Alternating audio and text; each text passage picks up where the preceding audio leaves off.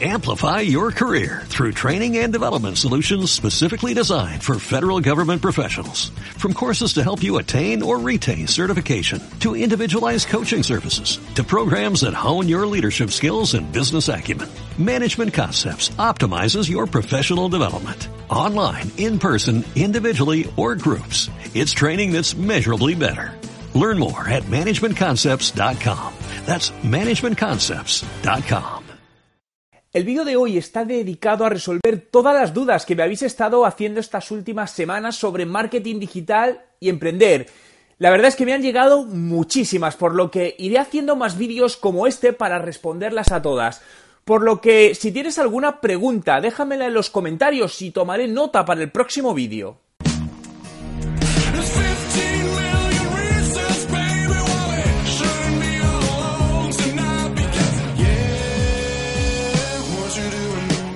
Antes de seguir, quería decirte que si quieres apoyar mi trabajo, quieres tener un contacto conmigo más cercano y tener acceso a contenidos únicos y exclusivos, he creado una comunidad para ello en Patreon, a la que puedes acceder desde la dirección web que te pongo abajo. Espero verte ahí. Bueno, y empezamos con las preguntas. La primera pregunta es de Dubrek Cole. Hola Juan, tengo una duda. ¿Cómo podría yo hacer o tener un estudio de mi audiencia?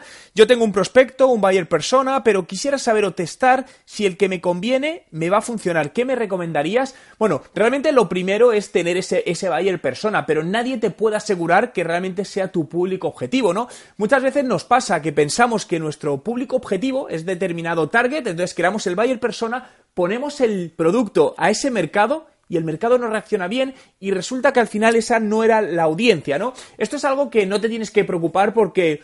Bueno, pues pasa, ¿no? Es parte de, la prueba de todo esto. Entonces, lo que te diría es que hicieses pequeñas pruebas de lanzamiento de ese producto a esa audiencia que crees que es la adecuada para, para, tu producto, invirtiendo, por ejemplo, en alguna campaña, pues si tu audiencia utiliza Facebook, alguna campaña publicitaria en Facebook, llevada, le llevas ese tráfico a una página web, una página de aterrizaje y tanteas si esa audiencia le interesa el producto. Si ves que es así, a partir de ahí ya lo escalas, ¿no? Es utilizar el modelo de, de Lean Startup, ¿no? De mínimo producto viable, pero realmente hasta que no lo pones en el mercado, no le impactas a tu audiencia y ves cómo reacciona tu audiencia, no vas a saber si realmente es la más acertada.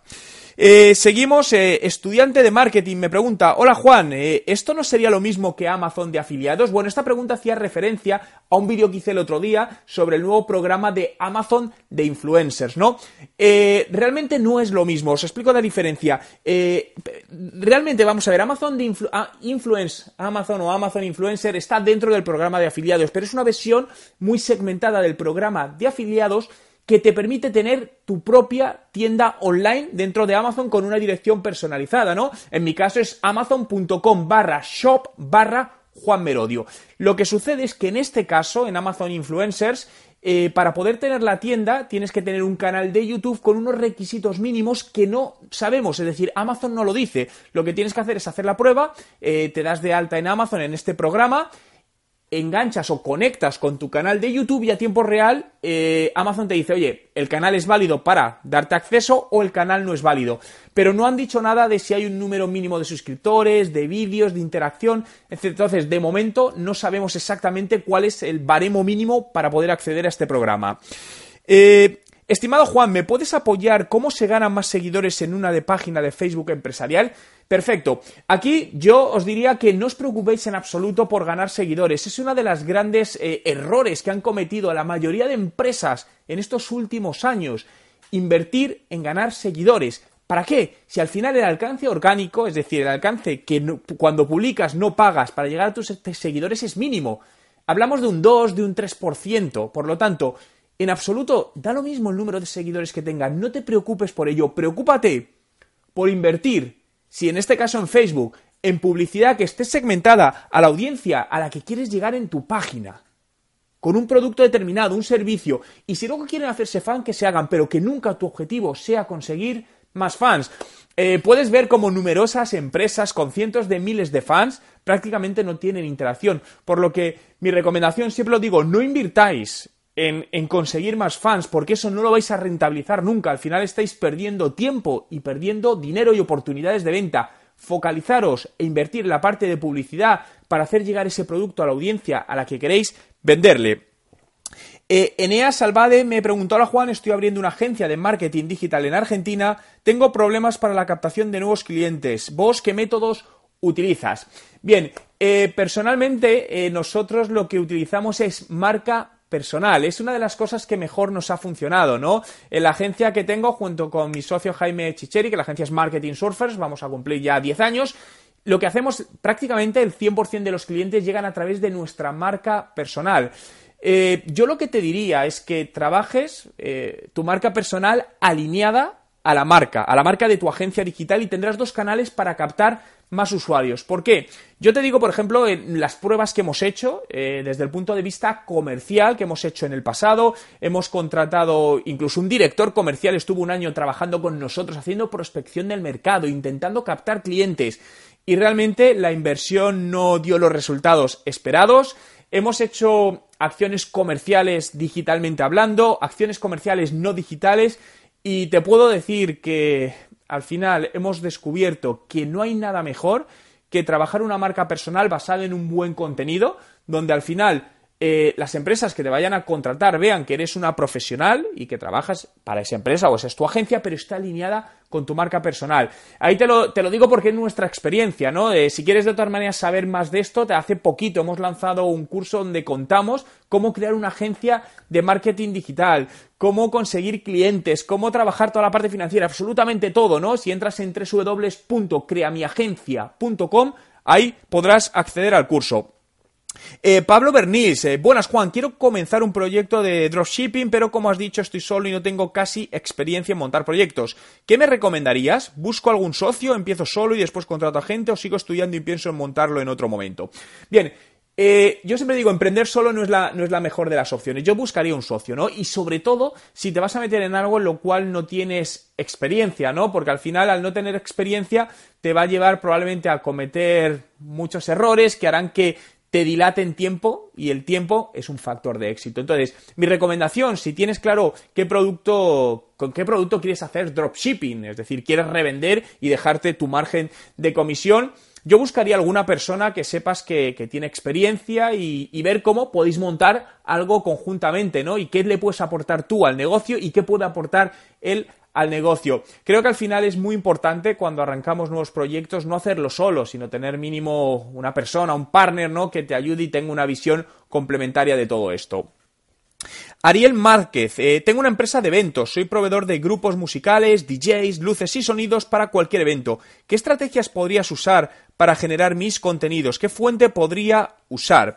Bien, para generar contenidos lo importante, lo primero, es que sepas quién es la audiencia que te va a comprar. Es decir, si, si lo que estás comercializando son DJs, luces, sonido, vale. ¿Quién es la persona que está buscando ese producto, ese servicio en Internet o no en Internet? Entonces, con eso sacar el, reader persona, o perdona, el buyer persona, ¿no? ¿Quién es la persona que va a comprar? Oye, pues son directivos de empresas medianas, me lo estoy inventando, ¿no? Entonces, una vez que tengas eso claro, también podrás detectar cuáles son los contenidos que buscan en Internet, qué dudas tienen. Oye, ¿cuánto cuesta poner unas luces en un concierto? Bien, pues genera contenidos alineado con esas preguntas, ¿no? Entonces, la base de generar contenidos siempre debe estar basado en unos datos, es decir, en unos datos de un análisis de tu audiencia.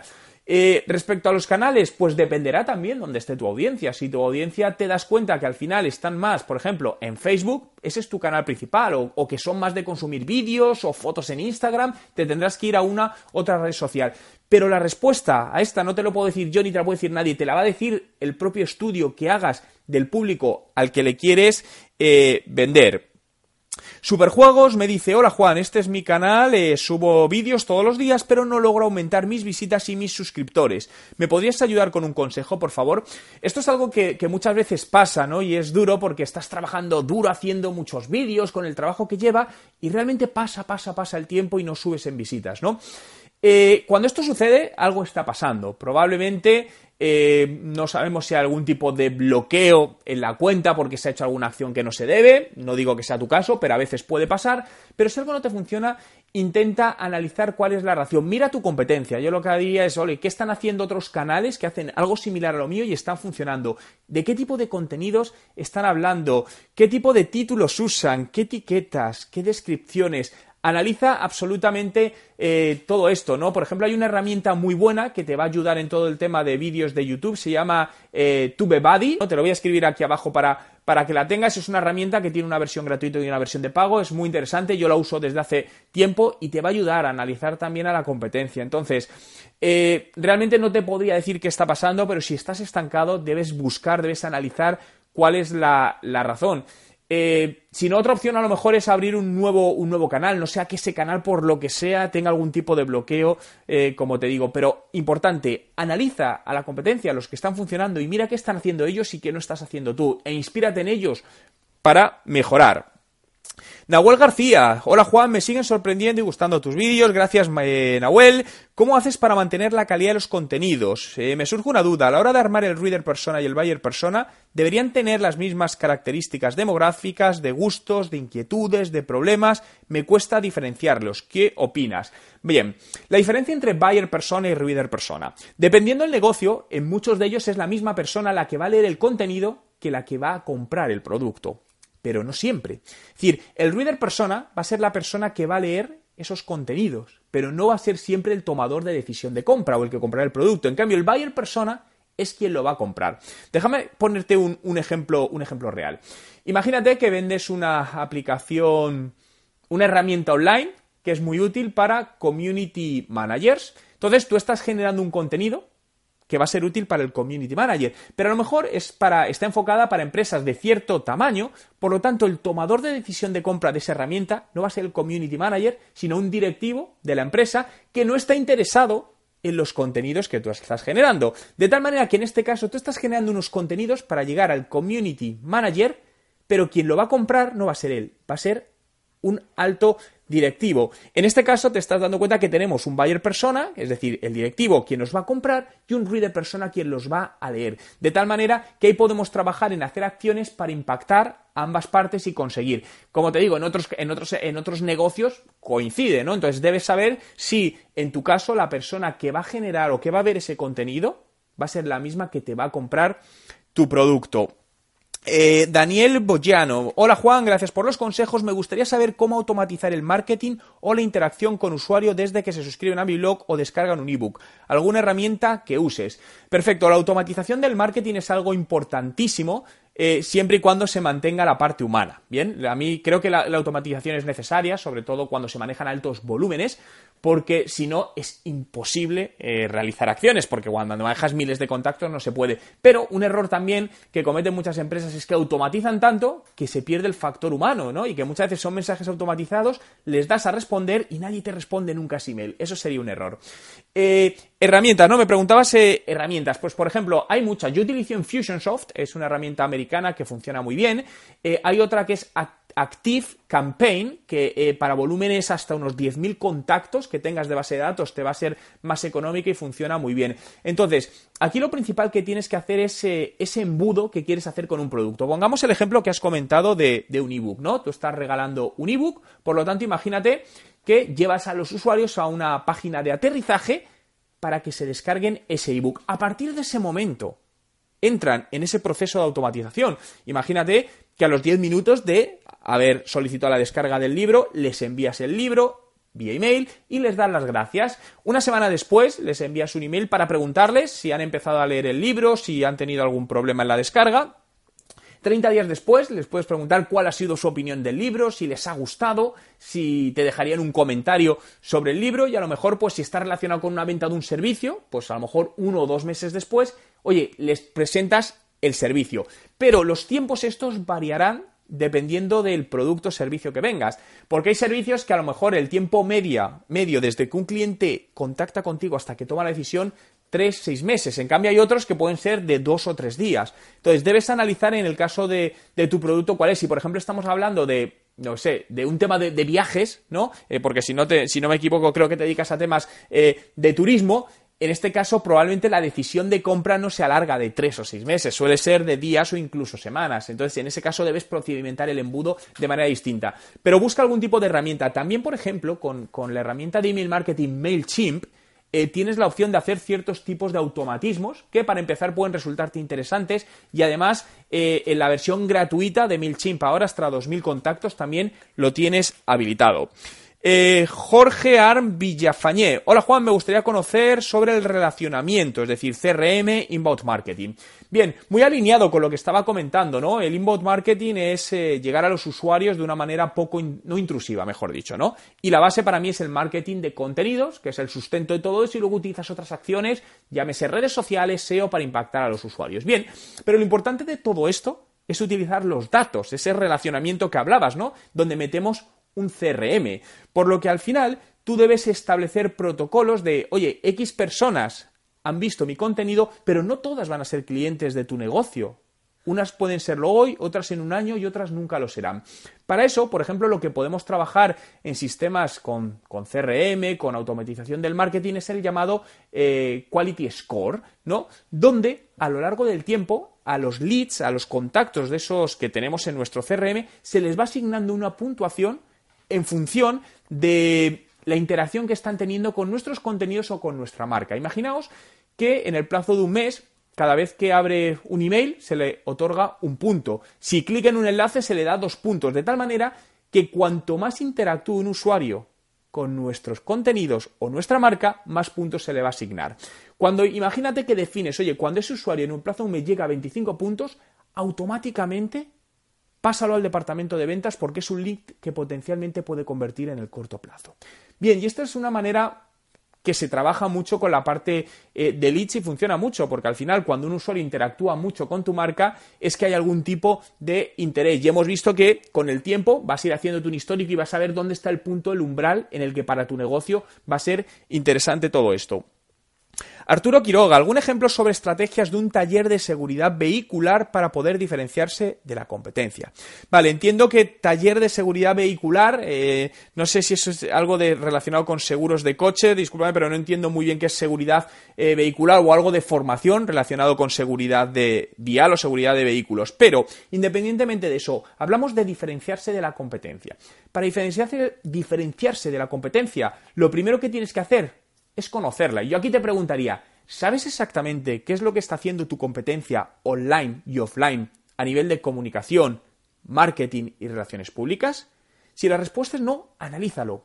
Para saber qué es lo que están haciendo y qué es lo que no están haciendo. ¿Cuáles son sus puntos débiles y cuáles son los tuyos y ver cómo potenciarlo. Imagínate que estás entrando en la competencia y resulta que tienen una web que está visualmente no es bonita, es poco interactiva, bien, ahí tienes un punto donde poder destacar de la competencia, ¿no? Por lo que siempre que queremos destacar sobre algo, lo primero que tenemos que tener es una, una, fotografía fija de este momento, de lo que nos está pasando, ¿no? Incluso un DAFO, ¿no? El análisis DAFO de debilidades, amenazas, fortalezas y oportunidades. Todo esto te permitirá, pues, crear este, este, este primer estado de situación y a partir de ahí decir, ay, ¿cómo puedo hacer que destaque mi empresa sobre esto, sobre esto, sobre el resto de la competencia, ¿no? Eh, Alexei Asfadurov. Quiero emprender venta de videotutorial y por medio de métodos seguros para que el usuario pague y descargue automáticamente. Mi pregunta es, ¿existen sitios vinculados con PayPal que realicen esta operación o debo instalar un sistema en mi sitio web? Bien, aquí tienes distintas opciones. En este caso lo que te diría es que utilices eh, páginas de aterrizaje, por ejemplo.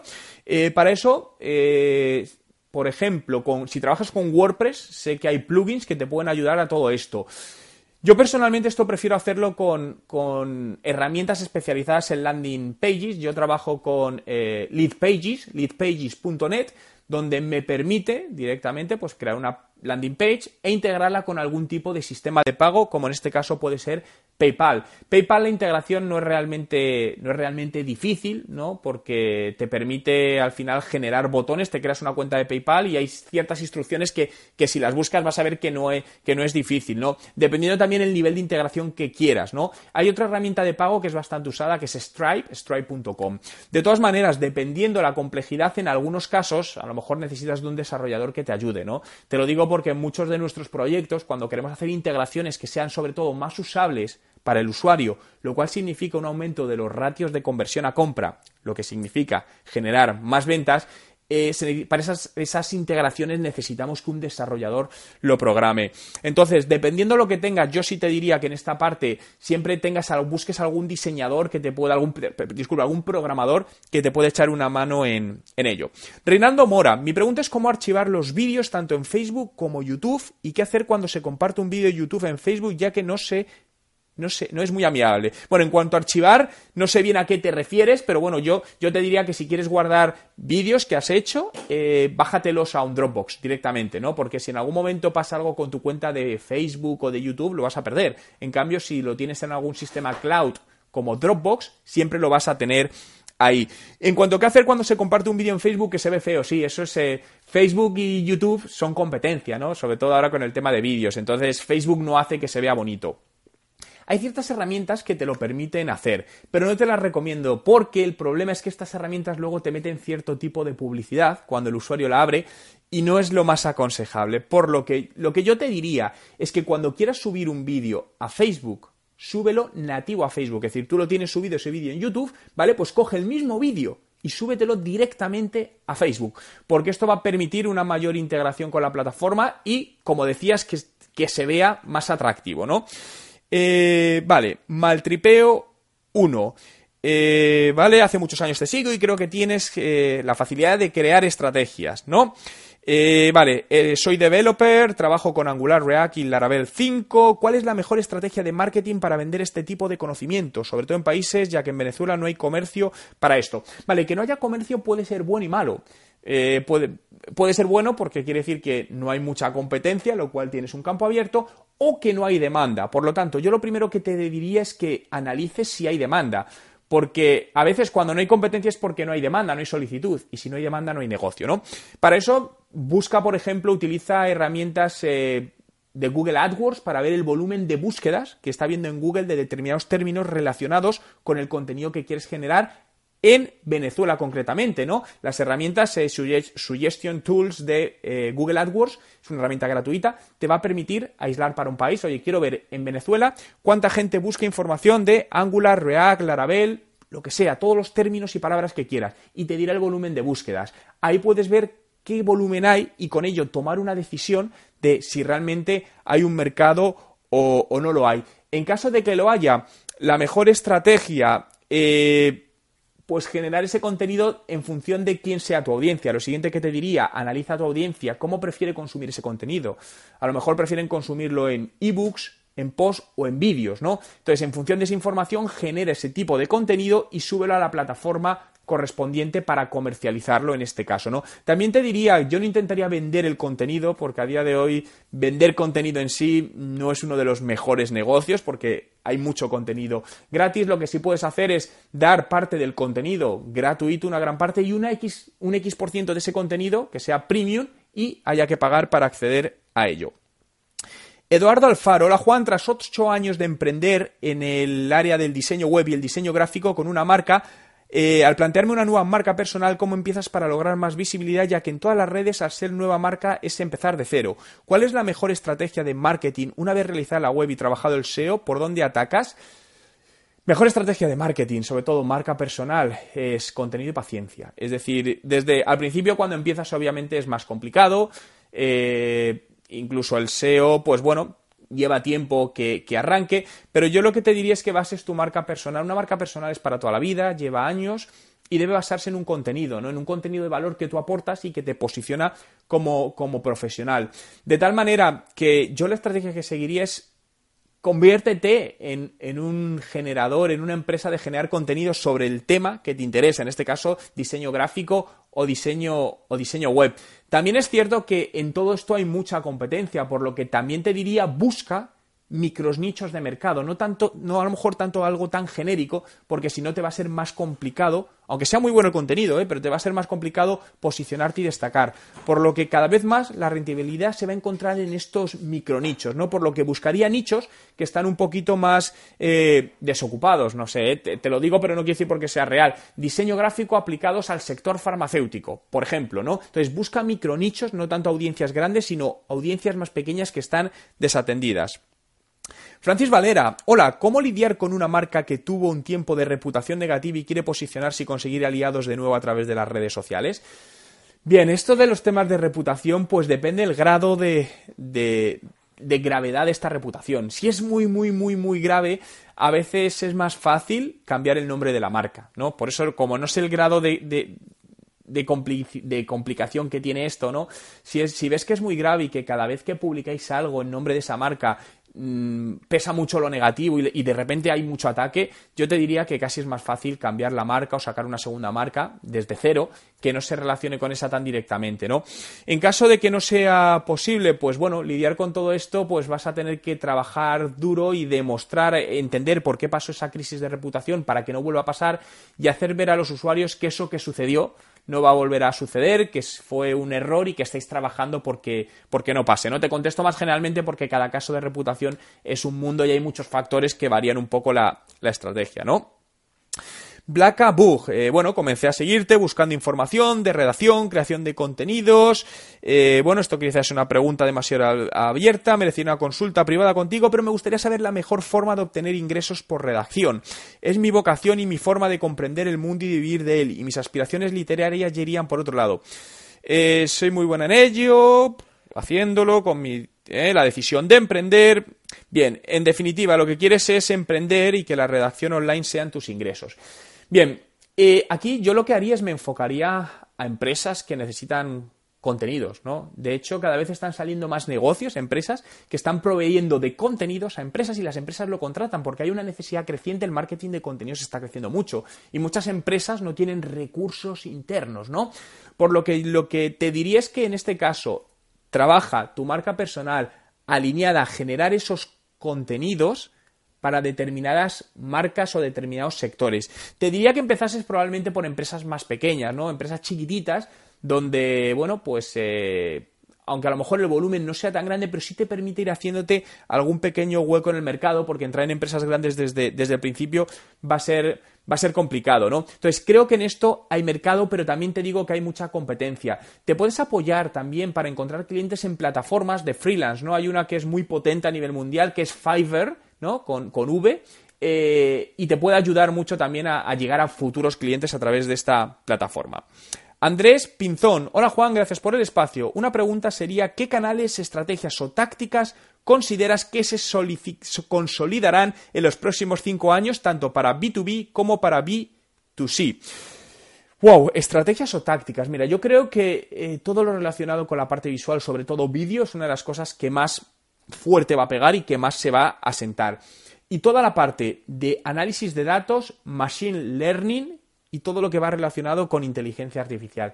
Creo que es una de las partes que más va a crecer. Y con todo esto, fijaos todo el mundo que se abre de personalización de contenidos en la web. Yo estoy convencido que los próximos 5, 10 años todo va a ir por ahí. La capa de datos va a ser una capa básica y necesaria para las empresas. Y los negocios que no sepan sacar, captar estos datos y sacar información relevante y utilizarla apropiadamente van a empezar a tener serios problemas con, de mantener y de ser, eh, ser competitivos en el mercado, ¿no? Beira Barrientos, eh, ¿podrías explicar la importancia del storytelling en el marketing digital? El storytelling es importante, yo creo, en todo, ¿no? Desde en la vida personal, pero en el marketing digital también es contar historias, ¿no? El poder de, el poder de las historias. Eh, hay una campaña que a mí es de hace años, pero me gustó mucho de storytelling y estaba basada en vídeo, que es el de la marca Perú, ¿no? El país, era una campaña de turismo de Perú que te invito a que la busques en Google porque es muy interesante, es un vídeo de poco más de dos minutos, muy emocional. Entonces creo que al final el storytelling lo que te permite es conectar con una audiencia, ¿no? Hacer sentir a la audiencia parte de esa historia, hacerle reflexionar, por lo tanto es una publicidad, pero no es una publicidad directa, sino que es una publicidad más emocional.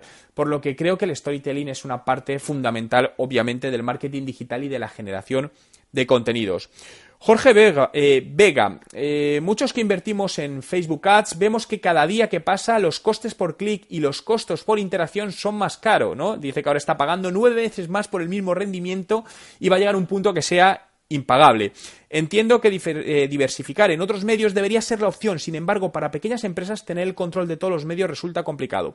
Supongo que has hablado de esto, pero agradecería tu opinión al respecto. Entiendo que en Marketing Surfers, que es tu consultoría, ¿cómo puedo contactaros para un servicio de asesoría? Bueno, para asesoría contáctanos marketingsurfers.com, ahí nos puedes localizar. Sí es cierto que cada vez está subiendo el coste de la publicidad más, pero no solo en Facebook, en todas las plataformas, en Google. Eh, es un tema al final de oferta y demanda, obviamente. Cada vez hay más empresas que quieren entrar, suben los precios. ¿no? Hace cuatro años la publicidad en Facebook era mucho más barata que lo es hoy y seguirá siéndolo. Pero también te digo, es importante la optimización, porque con campañas en Facebook bien optimizadas se pueden bajar los costes muchos. Para esto, te recomiendo que la gestión de la campaña la haga gente que tenga mucha experiencia en todo esto, porque te puede ayudar a ahorrarte mucho, mucho dinero. Pero lo que no podemos hacer nada es contra, contra la subida de precios, ¿no? De la oferta y demanda, es lo que hay. Lo que debemos manejarlo es para intentar optimizar al máximo nuestros canales y que sigamos siendo rentables en todo ello. Diversificar, sí, por supuesto, pero yo creo que eso es algo que hay que hacer siempre, ¿no? Es decir, y sobre todo probar nuevos canales. Es decir, estás en Facebook, pero prueba los anuncios de Instagram, que en determinados sectores están dando muy buenos resultados. Prueba publicidad en, en, en YouTube prueba todo lo que esté a, tu, a, alcance, porque muchas veces puedes descubrir que aunque Facebook te está funcionando, de repente hay otra plataforma que te funciona mucho mejor y te da un coste de conversión al cliente mucho más eh, bajo. Juan Villanueva me pregunta, ¿se puede usar el pixel de Facebook sin tener página web? Sí, al final lo que tienes que tener es algún tipo de, algún tipo de soporte online. Llámese página web, llámese blog, llámese tienda o llámese una landing page. Es decir, pero para usarlo eh, necesitas tener algún tipo de, soporte donde meter ese código y para colocar las cookies, ¿no? Sí es cierto que también dentro de tu propia página de fans puedes hacer remarketing, puedes utilizar el pixel de Facebook, por lo que puedes crearte grupos donde decirle, oye, quiero crear un grupo de los usuarios que interactúan más con mi página o que ven más del 50% de mis vídeos. Pero aún así, siempre te digo que para un negocio es interesante tener una página web, porque al final es tu casa digital, no hagas depender tu negocio un tercero. Por lo que yo sí te diría que al margen de todo eso, busques tener una página web si no la tienes, porque te va a ayudar eh, mucho, ¿no?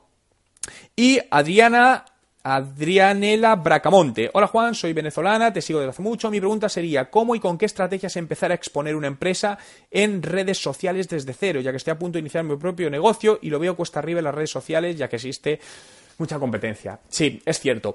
Eh, diferenciación. Yo creo que la base es diferenciación. No antes lo hemos hablado también con alguno, oye, hay que diferenciarse, tienes que ser distinto. Dices, oye, estoy haciendo bien mis campañas, estoy creando un buen contenido. Ya, pero hay tanto que, ¿cómo destacas? Eh, yo lo que haría, vuelvo a lo mismo, haría un análisis de, de tu competencia, ¿no? ¿Qué están haciendo? qué no están haciendo y hacer lo que no están haciendo sobre todo. No te va a ser fácil, ¿no? Te lo digo porque realmente al final esto te va a requerir de tiempo. Para posicionarse en redes sociales y hacerlo lo más rápido vas a necesitar una inversión publicitaria en dichas redes sociales, por lo que mi recomendación es que definas, hagas bien un plan de negocio, ¿no? El business plan y la parte financiera para saber qué inversión vas a necesitar para llegar a ciertos alcances, ¿no? Eh, porque si no, muchas veces emprendemos un proyecto, no tenemos la suficiente inversión económica para hacer publicidad que se necesita y al final, aunque el negocio puede ser bueno, damos un buen servicio, un buen producto, pero nunca llegamos a generar una buena atracción por, por todo eso, ¿no? Por lo que siempre es importante que esto lo analices muy bien en tu, en tu plan de negocio. Bueno, y hasta aquí las preguntas. Eh, sigue dejándome más preguntas que las iré contestando en próximos vídeos. Espero que te haya resultado interesante. Si no lo has hecho todavía, suscríbete a mi canal haciendo clic en la foto para que te informe de mis nuevos vídeos de marketing digital y emprendedores. Así que recuerda suscribirte ahora y si te ha gustado este vídeo, dale a me gusta.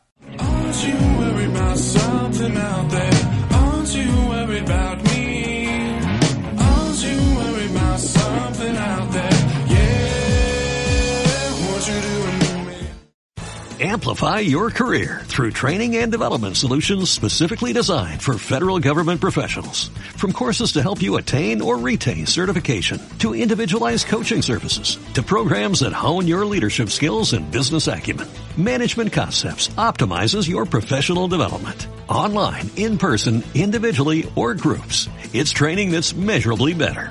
Learn more at managementconcepts.com. That's managementconcepts.com.